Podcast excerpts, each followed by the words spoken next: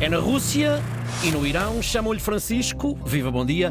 Eleições? Viva, Ricardo, bom dia. Putin vai ser confirmado na presidência da Rússia daqui a duas semanas, com provavelmente uns 90% dos votos. No Irão, amanhã, a percentagem para os candidatos da teocracia ultraconservadora, mas com etiqueta de revolucionária, religiosa, há de ser semelhante. O dado que suscita alguma curiosidade nestas duas votações, na Rússia e no Irão, é saber quantos alinham na farsa destas eleições de fachada e vão às urnas, porque os dois regimes, o iraniano e o russo, trataram de previamente afastar os opositores que se dispuseram a ir ao combate através do voto. No caso da Rússia, afastar os opositores vai de desqualificá-los, declará-los inelegíveis, como aconteceu com a falsa esperança no pacifista Nadezdin, o pretendente que ousou contestar a guerra da Rússia na Ucrânia. Desqualificar também passa por eliminar, está para se ver o que de facto matou Navalny. Estamos hoje na véspera do funeral de Alexei Navalny,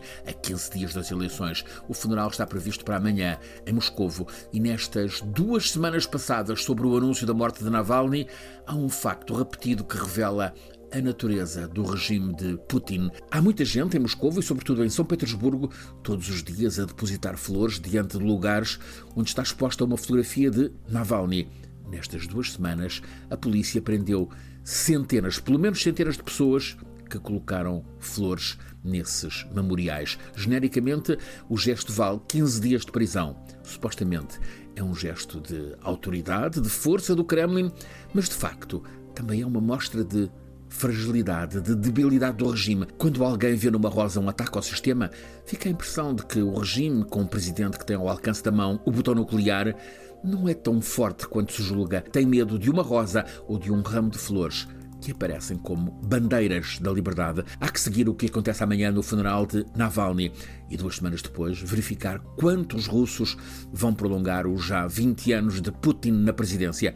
São eleições de fachada, na Rússia e quase o mesmo no Irão, embora neste caso ainda haja alguma escolha entre candidatos, no entanto, todos ultraconservadores. É a primeira vez que o Irão vai a votos desde o que agora é conhecido como o movimento Mulher, Vida e Liberdade. Levantamento liderado por mulheres que fizeram do combate ao véu obrigatório um combate ao regime após a morte de Masha Amini em setembro de há dois anos. Foi uma desobediência civil que ao longo de quatro meses fez tremer o regime dos ayatollahs. O regime reprimiu, mas veio a perceber que tinha de condescender em alguma coisa.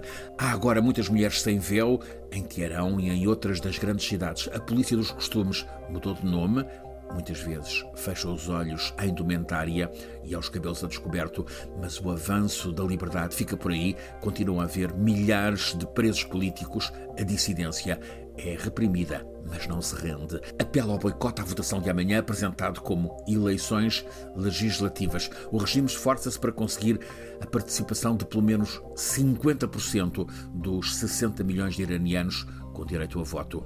Os ayatollahs apelam ao orgulho pátrio, invocam que o aperto económico está a ficar aliviado com o petróleo que o Irão vende à China, com os drones que o Irão vende à Rússia. Invocam serem eles, os iranianos, quem está a liderar no mundo a defesa do povo palestiniano. O voto desta sexta-feira no Irão é um teste ao regime teocrático, um plebiscito a contar quantos iranianos estão com o regime. Disponível também em podcast Um Dia no Mundo.